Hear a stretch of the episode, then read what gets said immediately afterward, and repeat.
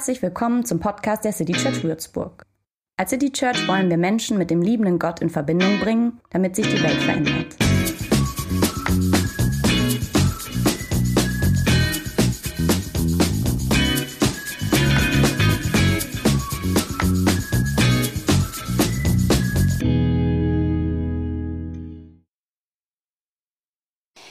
Das Heinz-Dilemma. Eine Frau liegt im Sterben, weil sie an einer besonderen Krebsart leidet. Es gibt eine Medizin, die ihr laut Ärzten helfen könnte. Diese wurde vom Apotheker in der Nachbarstadt erst kürzlich entdeckt. Er würde das Medikament nur für sehr viel Geld verkaufen, viel, viel mehr, als ihn die Produktion selbst kostet. Heinz, der Mann der kranken Frau, sucht alle seine Bekannten auf, um sich Geld zu leihen und bemüht sich auch um Hilfe durch die Behörden. Doch er bekam nur die Hälfte des verlangten Preises zusammen. Heinz ging nochmal zum Apotheker und erzählt ihm, dass seine Frau im Sterben lag und ob er das Medikament nicht für ein bisschen weniger oder in Raten doch verkaufen würde. Doch der Apotheker sagte, nein, ich habe das Mittel entdeckt und will damit viel Geld verdienen. Der Ehemann hatte nun alle legalen Möglichkeiten ausgetestet. Verzweifelt überlegte er, ob er in die Apotheke einbrechen und das Medikament für seine Frau stehlen soll. Natürlich sollte der Ehemann Heinz das Medikament stehlen, denn es könnte damit das Leben seiner Frau retten. Aber er weiß ja noch gar nicht, ob es ihr wirklich helfen wird. Und außerdem, stehlen ist eine Straftat. Es kann aber doch nicht sein, dass der Apotheker sich auf so dreiste Art bereichern möchte. Das ist egoistisch. Wer so handelt, hat es nicht anders verdient, als bestohlen zu werden. Kann schon sein, dass das unfair erscheint, aber das ist ja noch lange kein Grund, ein Gesetz zu brechen. Wo kämen wir denn hin, wenn alle jederzeit beliebig Gesetze brechen könnten? Es ist aber die Aufgabe aller, sich für das Wohl der anderen einzusetzen. Manchmal fordert das eben solchen Einsatz. Gesetze sichern ja aber die grundlegenden Rechte aller. Sie schützen Menschen genau vor solchen Menschen wie dem Ehemann, der diese Rechte einfach mit Füßen tritt. Man muss aber ja wohl bedenken, dass das Recht auf Leben und Gesundheit das Recht auf Eigentum verdrängt oder sogar übersteigt. Und wer entscheidet das bitte schön, welches Recht höher wiegt? Hier spielen die persönlichen Belange von Heinz viel zu subjektiv mit rein. Egal ob für Menschen, die man liebt oder für Fremde, die Verantwortung für das Leben des anderen steht immer an erster Stelle. Und wenn jetzt der Apotheker mit dem vielen Geld was Gutes bewirken würde, es für einen guten Zweck spenden zum Beispiel? Das hat er aber nicht gesagt. Es geht ihm offenkundig nur um die eigene Bereicherung. Heinz soll das Medikament stehlen. So schwer die Lage des Ehepaars auch ist, Heinz sollte die Vorgaben des Apothekers annehmen und keine Gesetze brechen, um das Medikament zu stehlen. Okay, das war das Dilemma und ihr habt ein paar Argumente gehört. Ähm, grün wäre sozusagen, ja, der soll das stehlen und rot wäre, nein, Okay, also, wer ist dafür? Heinz soll das Medikament stehlen, grün hochhalten. Oh, jetzt könnt ihr euch mal umgucken. Ja, scheiße, muss ich jetzt zählen. 1, 2, 3, 4, 5, 6, 7, 8, 9, 10, 11, 12, 13, 14, 17 ungefähr. Wer ist dafür? Heinz soll es nicht stehen, also dagegen. Rot. Oh nein, ich hätte gut zählen müssen. 1, 2, 3, 4, 5, 6, 7, mindestens 20. Okay, krass, dann hat tatsächlich nicht stehlen gewonnen. Ja, ist jetzt ein krasser Übergang zu meiner Predigt. Ähm, ja, also Entscheidungen zu treffen, wenn man das vielleicht nur so mal kurz muss, so eine, so eine aus dem Bauch raus Entscheidung, aber da was dran hängt, ist das vielleicht ähm, gar nicht so einfach. Und ich finde auch ein gelingendes Leben zu führen und gute Entscheidungen zu treffen, das kann ganz schön herausfordernd sein. Nicht nur im Blick, wenn es um mich geht, sondern wenn ich vielleicht auch noch Entscheidungen im Blick auf andere Leute treffen muss, meine Umwelt, ja, Schöpfung, andere Menschen. Für den einen ist es vielleicht auch deutlich schwerer, gute Entscheidungen zu treffen, als für die andere weil wir unterschiedliche Ressourcen haben, unterschiedliche Perspektiven und auch Möglichkeiten. Ja, und die aktuelle Reihe, die dreht sich jetzt so ein bisschen dann eben auch um irgendwie, äh, wir versuchen so ein bisschen eine Orientierung zu finden, woran kann ich mich orientieren, um Entscheidungen zu treffen. Aber die Themen, um die es geht, sind meist deswegen auch sehr existenziell und vielleicht auch sehr sensibel. Wenn du die Predigten der letzten drei Wochen gehört hast, ähm, dann weißt du das. Wir versuchen aus einer christlichen Perspektive eine Orientierung für gutes Handeln, für gute Urteilsfindung zu geben. Und da geht es einmal um Alltagssituationen, ja, also vielleicht sehr kleine Momente, aber eben auch um sowas wie Dilemmas, also wo es ein bisschen bedeutungsvoller ist, wo man eine Situation hat, wo man nicht einfach sagen kann, A ist richtig, B ist falsch, und das sehen auch 100 oder 99 Prozent so, sondern es geht darum, wo man, wo man um Antworten ringen muss, wo das eine nicht besser als das andere ist, irgendwie anders, vielleicht auch beides ein bisschen schlecht. Wenn man eine Entscheidung getroffen hat, bleibt da vielleicht so ein bisschen noch Bauchschmerzen ähm, zurück. Aber manchmal müssen wir trotzdem ähm, eine Entscheidung treffen und Antworten finden, auch wenn es schwierig ist. Es klingt irgendwie nach ein bisschen einem Anspruch, dass wir sowas in unserem Leben entscheiden müssen und das ist es irgendwie auch. Ähm, auch aus einer christlichen Sicht sind wir gefordert, in unserem Leben gute und gelingende Entscheidungen zu treffen, auch wenn es manchmal anstrengt und weh tut. Weil da, wenn wir das machen und uns dafür einsetzen, dann teilen wir damit Gottes Liebe für diese Welt, für gutes Leben und deswegen auch Liebe zu anderen Menschen. Ähm, und das Schöne ist, dass bei diesem Anspruch wir nicht irgendwie alleingelassen sind, sondern wir einen Gott dabei haben, der auch einen ganz schön langen Atem hat und ähm, der selbst auch irgendwie mitmacht und auch tröstet, wenn es vielleicht anstrengend wird. Und wir sind auch nicht nur alleine oder nur mit Gott unterwegs, sondern wir haben auch noch uns. Also Leute, die dein Leben mit dir teilen, die du fragen kannst, wenn es schwierig ist, die du fragen kannst, wenn du eine Entscheidung treffen musst. Ähm, füreinander da sein, auch in Dilemmas. Und da gibt es jetzt eben sehr viele verschiedene Möglichkeiten, ähm, sich zu orientieren. Und in den letzten Wochen haben wir schon drei gehört. Ich wiederhole die nur ganz kurz, falls du nicht da warst, dass du es weißt. Also, wenn ich eine Entscheidung treffen muss, kann ich mich erstens am Einzelfall orientieren. Also ich gucke den einen Fall, den ich jetzt gerade entscheiden muss, an, treffe eine Entscheidung und die hat aber gar nicht den Anspruch, irgendwie für mehrere Fragen zu gelten, also allgemeingültig oder vergleichbar zu sein. Es geht nur um diese eine Situation und die eine Entscheidung. Zweite Möglichkeit ist, Regeln aufzustellen, ähm, die für die meisten Fälle gelten. Also sowas wie ähm, Straßenverkehrsordnung oder Spielregeln, Gesetze, Verträge. Also wo für möglichst viele Leute etwas geregelt ist und sich die Menschen an die Regeln zumindest halten können oder sollten. Dritte Ebene, wie man eine Entscheidung fällen kann oder was damit reinspielen kann, sind Prinzipien. Man könnte vielleicht auch sowas sagen wie Werte. Also welches Prinzip leitet mich und motiviert mich, zum Beispiel eine Regel überhaupt aufzustellen? Also was ist mir wichtig und deswegen treffe ich die oder jene Entscheidung. So ein Prinzip wäre sowas wie Liebe, Freiheit, Gerechtigkeit, Frieden. Das sind jetzt sehr große Worte.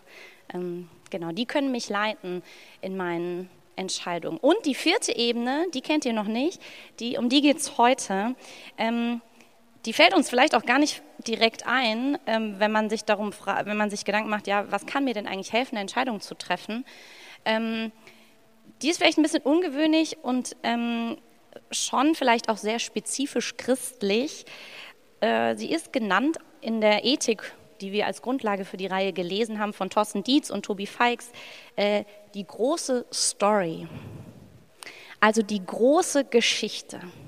Wenn ich die in den Blick nehme, dann hilft die mir, eine Entscheidung zu treffen. Ich versuche das ein bisschen zu erklären, was damit gemeint ist und wie uns diese eine große Geschichte helfen kann, eine ethische Entscheidung zu treffen.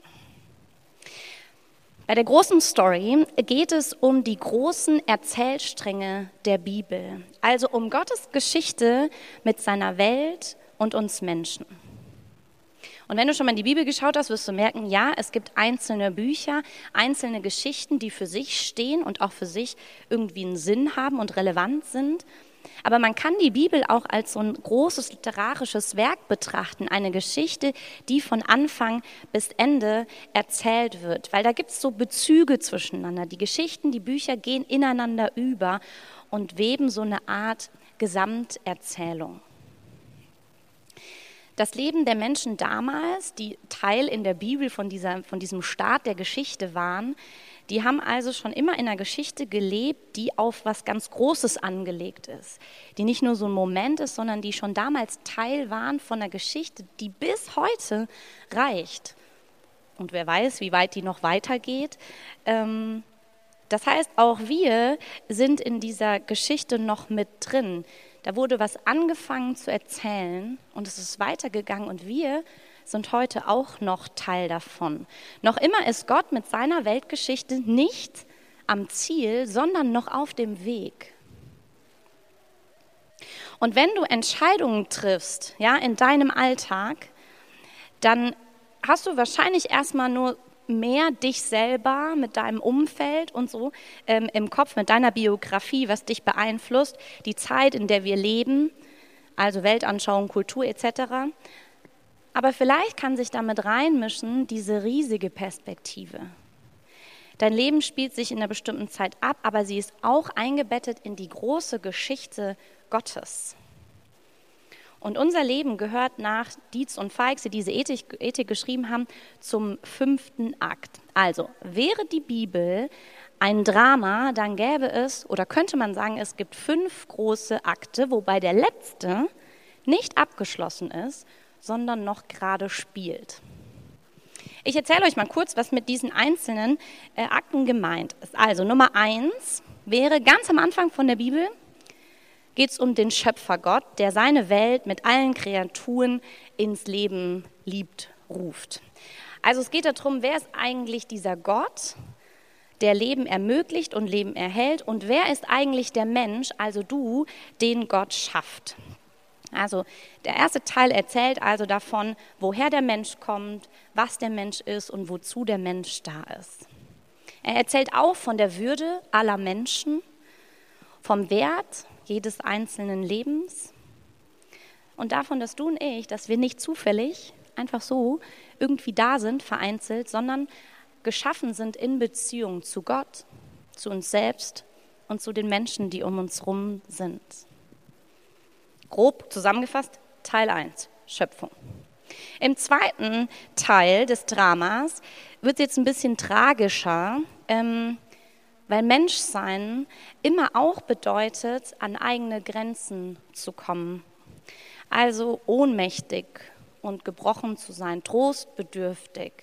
Ähm, wir verlieren diese Würde, die Gott am Anfang in jeden Menschen reingelegt hat, nicht. Aber wir merken vielleicht so ein bisschen, dass wir an manchen Stellen eben anecken, unvollkommen sind. Das ist die Story der Sünde, wenn man das so nennen möchte. Also, vollkommene äh, Schöpfung Gottes, der Bruch. Und dann geht es weiter, dritter Teil der, des Dramas, ähm, dritter Akt, um eine turbulente Heilsgeschichte des Volkes Israels. Also wie eine Achterbahnfahrt gibt es Höhen und Tiefen. Und in dem allen, in dieser ganzen Geschichte beweist sich Gott als der, der da ist und da bleibt. Also als ein befreiender Gott, der Menschen zu Recht verhilft. Aus Unterdrückung beendet, äh, Unterdrückung beendet und Menschenleben rettet. Das sind alles Motive, die über die ganze Geschichte der Bibel auch immer wieder vorkommen. Ein Gott, der seine Treue und Geduld hält. Und schon hier merkt man vielleicht so ein bisschen, wenn man die ersten Teile der Bibel sich anguckt, dass Gottes Story, diese große, nicht eine ist, wo es um Triumph, um was Mächtiges und Prächtiges irgendwie geht, ja, wo jemand einfach Macht durchsetzen möchte, sondern es ist eher der Weg der Kleinen, der Ohnmächtigen, der Benachteiligten und Armen. Für die setzt Gott sich ein und verschafft ihnen Recht. Also, Schöpfung, ähm, Tragik, Geschichte Israel und jetzt Fokus Nummer vier im vierten Akt sozusagen ist Jesu Leben. Und da wird es jetzt auch nochmal deutlich, dass Gott nicht in dem Großen ist, sondern in dem Kleinen wirkt. Ja, also auch Jesus hat sich, wie schon Gott in der Geschichte des Volkes Israels, für den Wert der Menschen eingesetzt und hat sich immer wieder auf die Seite der Schwachen gestellt. Durch Reden, das, was er gesagt hat, aber auch durch sein Tun. Und auch Jesu sehr dramatischer Tod am Kreuz zeigt eigentlich einen riesigen Triumph. Im Kleinen, im Dunklen, im Schmerz, im Erniedrigten, darin liegt ganz, ganz, ganz viel Kraft. Eine Liebe, die Grenzen überwindet. Gott erweist sich als einer, der für den Menschen ist, für seine Schöpfung, mit allem, was da lebt. Und dass es ihm am Herzen liegt, dass das eine gute Geschichte ist. Mit Jesus kam das sind jetzt sehr viele theologische Punkte. Mit Jesus kam sozusagen ähm, dieses Gute schon in diese Welt. Das Reich Gottes hat angefangen und ähm, hat so ein bisschen angefangen, an manchen Stellen zumindest immer wieder in dieser Welt Spuren zu hinterlassen. Okay, das waren die vier und jetzt käme der fünfte, ähm, die Kirchengründung. Kirchengründung und Nachfolge und Weitererzählen von dieser guten Nachricht. Ähm, dieser fünfte Bereich erzählt also von so einer Spannung, ja? Also Gottes Geschichte mit den Menschen, die angefangen hat, die geht irgendwie weiter. Und Gott stellt uns den Heiligen Geist an die Seite, ähm, mit dem wir irgendwie unterwegs sind. Und in dieser, dieses fünfte Kapitel ist noch nicht vorbei. Da stecken wir irgendwie immer noch drin, auch wenn es schon ganz schön lange ist, ähm, wenn man das mal so ein bisschen vergleicht. Ähm, und wir warten darauf, dass irgendwann diese Geschichte zu Ende erzählt ist. Dass es irgendwann zu Ende geht, dass dieses große Reich Gottes, was er uns versprochen hat, anfängt.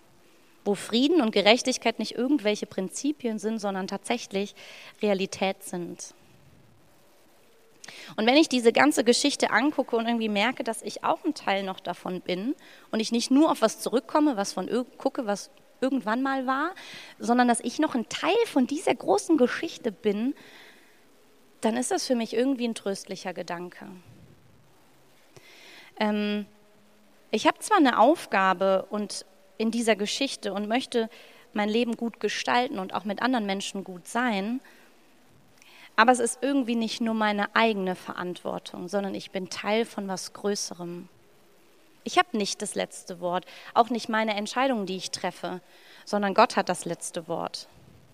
Aber weil mich seine Geschichte, die da abgelaufen ist, so bewegt, möchte ich die gern weitertragen.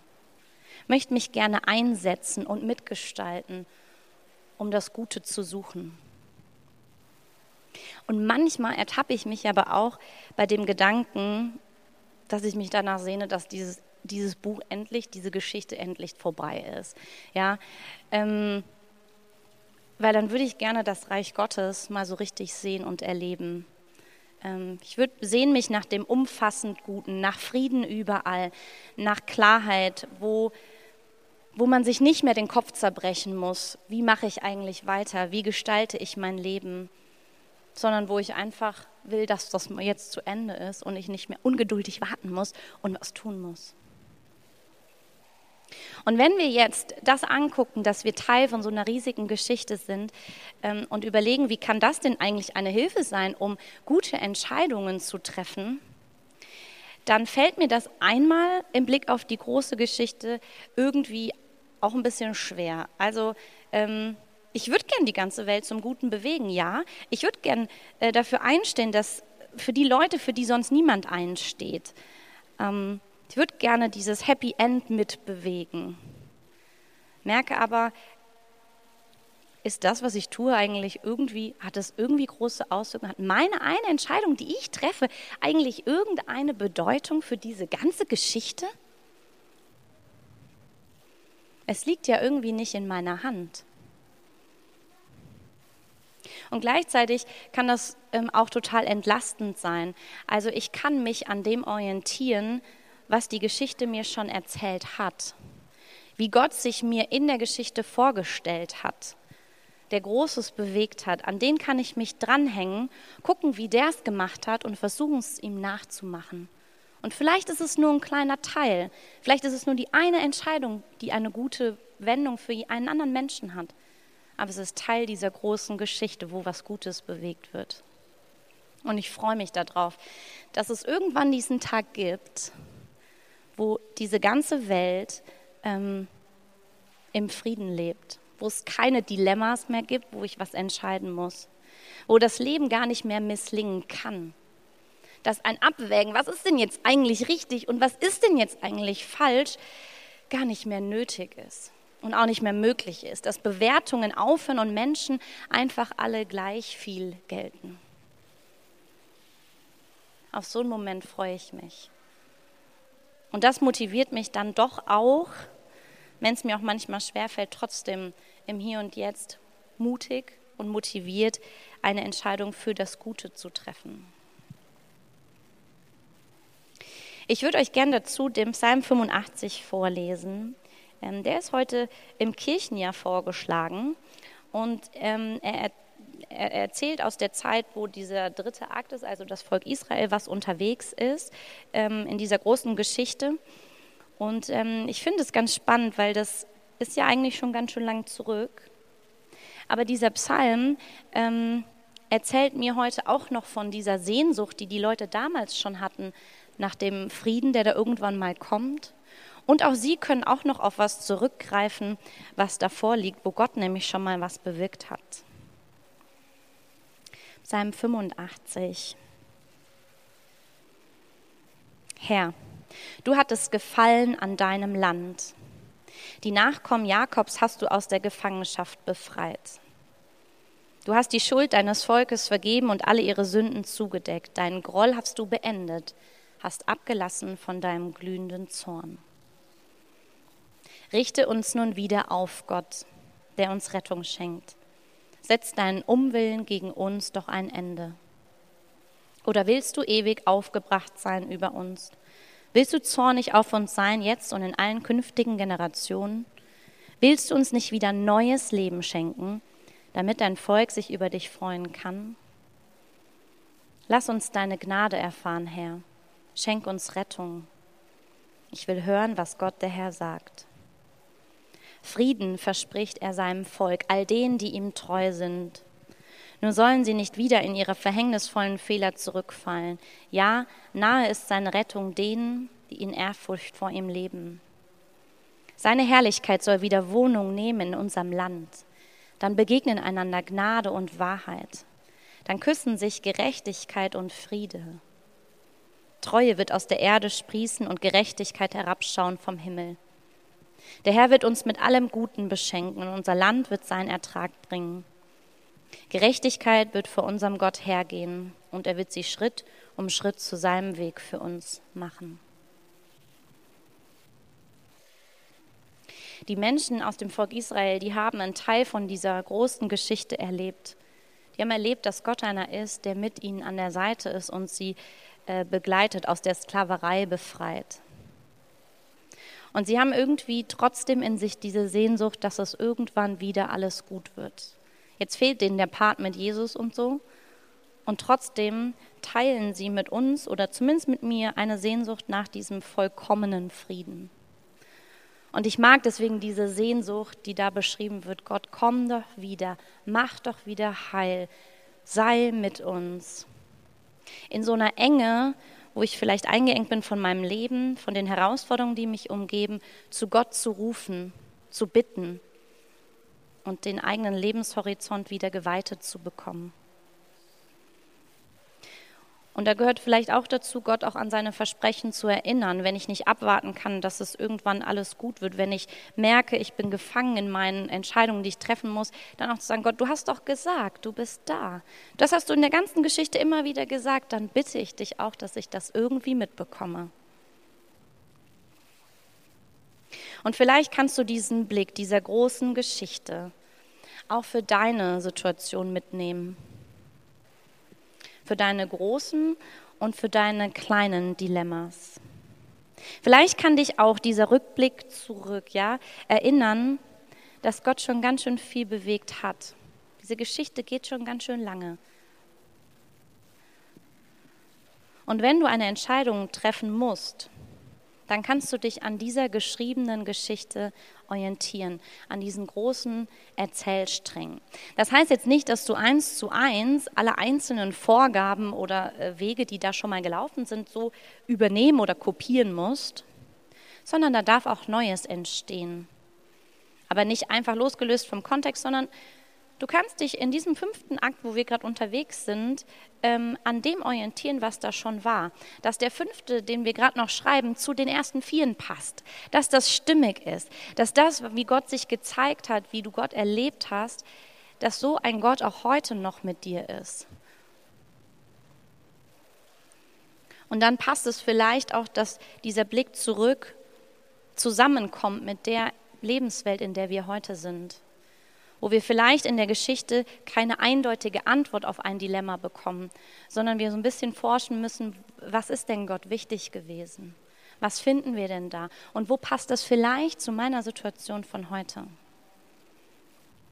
Und wenn du merkst, dass diese Gestaltungsaufgabe, ja, also gutes Leben zu gestalten, Teil dieser großen Geschichte zu sein, wenn dich das sehr fordert und ähm, vielleicht du auch unter Entscheidungen, die du treffen musstest, irgendwie auch ähm, leidest, dann kann dir vielleicht der Blick nach vorne helfen.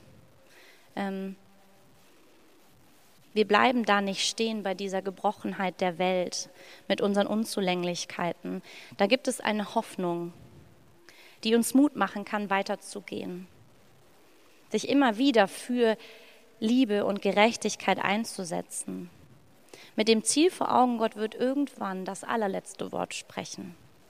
Und das ist auch schön. Deine Entscheidung, die du triffst, das ist nie das letzte Wort, was gesagt ist. Es kommt immer noch Gottes Wort dazu. Also ist das, was wir entscheiden, immer etwas Vorletztes. Recht sprechen und ähm, darauf reagieren, das ist immer noch Gott vorbehalten. Und das kann vielleicht auch entlasten, dass da, wo ich muss und wo ich Entscheidungen treffe, dass sie nie letztgültig sind. Also es bleibt so ein bisschen eine Spannung zwischen diesem, ähm, wir müssen irgendwie Entscheidungen treffen und unser Leben gestalten und kann ich das denn eigentlich? Bin ich dem gewachsen? Und vielleicht kann diese Einordnung in eine große Geschichte dir dabei helfen, dich zu orientieren, weil sie uns von einer langen Tradition erzählt, die uns Orientierung geben kann und weil sie uns von einem Ziel erzählt, was uns Trost und Hoffnung im Heute geben kann.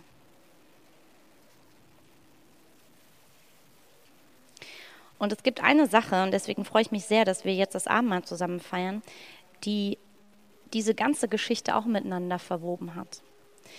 In dieser Geschichte hat Jesus an, ähm, einmal gesagt, dass er ähm, uns etwas gibt, was sich immer weiter zieht, was seit Jahren immer weiter gefeiert worden ist, um erstens die Geschichte nicht zu vergessen und um zweitens etwas zu haben, woran man sich festhalten kann, auf das wir warten, nämlich dass es irgendwann überall Reich Gottes ist. Und deswegen ist es irgendwie cool, ähm, zusammen dieses Abendmahl zu feiern, weil es uns ganz dolle verwebt mit dieser großen Geschichte Gottes.